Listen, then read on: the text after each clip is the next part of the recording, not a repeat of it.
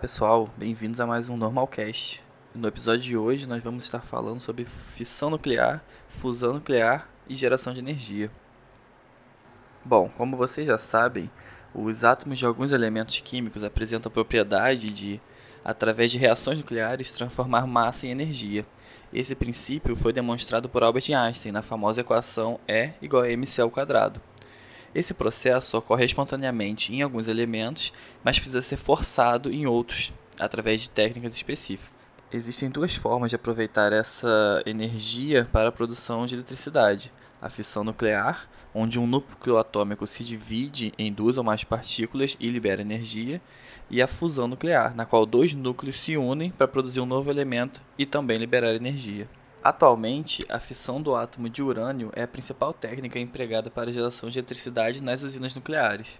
E segundo a Associação Nuclear Mundial, hoje 14% da energia elétrica do mundo é gerada através de fonte nuclear. E a maior vantagem ambiental na geração desse tipo de energia é, é a não utilização de combustíveis fósseis, né, que evita o lançamento na atmosfera de gases responsáveis pelo aquecimento global, além de outros produtos tóxicos. E além disso, as usinas nucleares ocupam áreas relativamente pequenas e podem ser instaladas próximas aos centros consumidores, não dependendo também de fatores climáticos.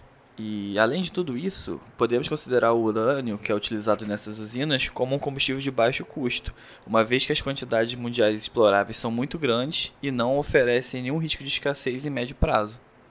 Então, agora que vocês viram um pouco da fissão nuclear, vamos falar da fusão nuclear, Bem, a fusão nuclear é um termo utilizado para se referir ao processo de junção de dois núcleos atômicos para a formação de um novo elemento que é mais pesado.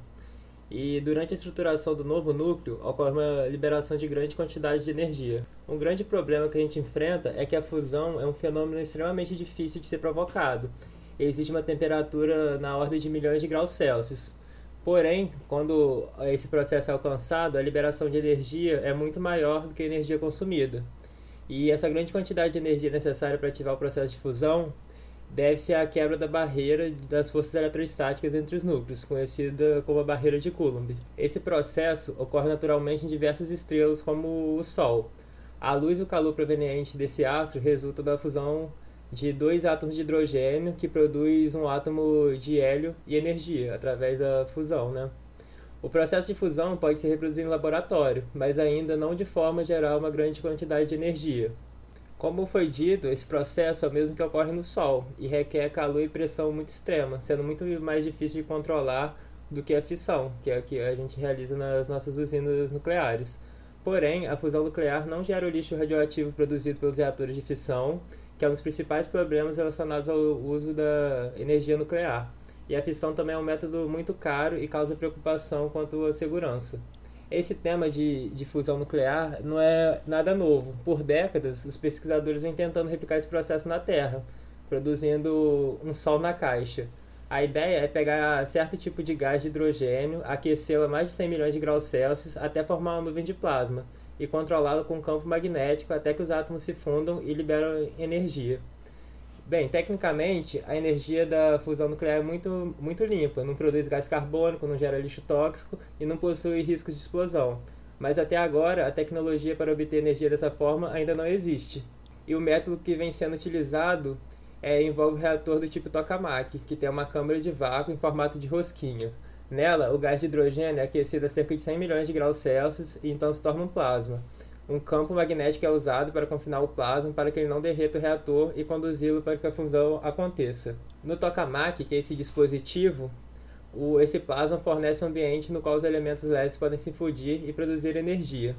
As partículas carregadas desse plasma podem ser moldadas e controladas pelas bobinas magnéticas colocadas ao redor do vaso. E aí, graças a essa força magnética, o plasma quente fica longe das paredes e evita de derreter, porque está aquecido a milhões de graus Celsius. Para iniciar o processo, o ar e as impurezas são evacuadas da câmara de vácuo e depois os sistemas magnéticos que ajudarão a confinar e controlar o plasma são carregados e hidrogênio é introduzido. À medida que uma corrente elétrica passa, o gás se decompõe eletricamente e torna-se ionizado, isto é, os elétrons são retirados dos núcleos e formam o plasma. À medida que as partículas do plasma ficam energizadas e colidem, elas também começam a aquecer. Os métodos auxiliares de aquecimento ajudam a levar os, o plasma às temperaturas de fusão. Partículas energizadas a tal grau podem superar sua repulsão eletromagnética natural na colisão para se fundir, liberando uma quantidade enorme de energia. Então, em resumo, o funcionamento é o seguinte: você vai ter uma câmera em formato toroidal, que é esse formato de rosquinha. E esse interior vai ter o plasma. E ao redor desse, dessa câmara vão ter bobinas magnéticas para manter esse plasma meio que flutuando ali dentro e não encostar nas paredes. Então esse plasma aquecido a milhões de graus cria uma condição perfeita para ocorrer a, a fusão nuclear, gerando assim uma grande quantidade de energia. Bom, e quais são as expectativas para o futuro com essa nova tecnologia, com esses novos experimentos? Bom, até o momento ninguém conseguiu ainda produzir mais energia com um experimento de fusão do que gastou para viabilizá-lo, mas os cientistas têm confiança de que a ideia vai funcionar. E acredito que é só uma questão de escala. É, para fazer dar certo, você vai precisar de um experimento muito grande. E segundo a Agência Britânica de Energia Atômica, esse experimento pode ser feito tanto por um país quanto pela iniciativa privada, desde que respeitando a necessidade de recursos e de escala para que ele seja realizado.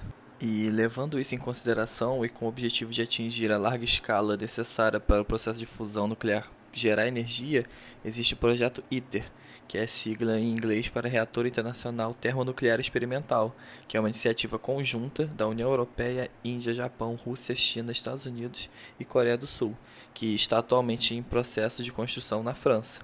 E as previsões atuais são que a inicialização do projeto se dê em 2024, que em 2025 já se consiga ter o primeiro plasma funcional e que o início da operação de fusão aconteça no ano de 2035.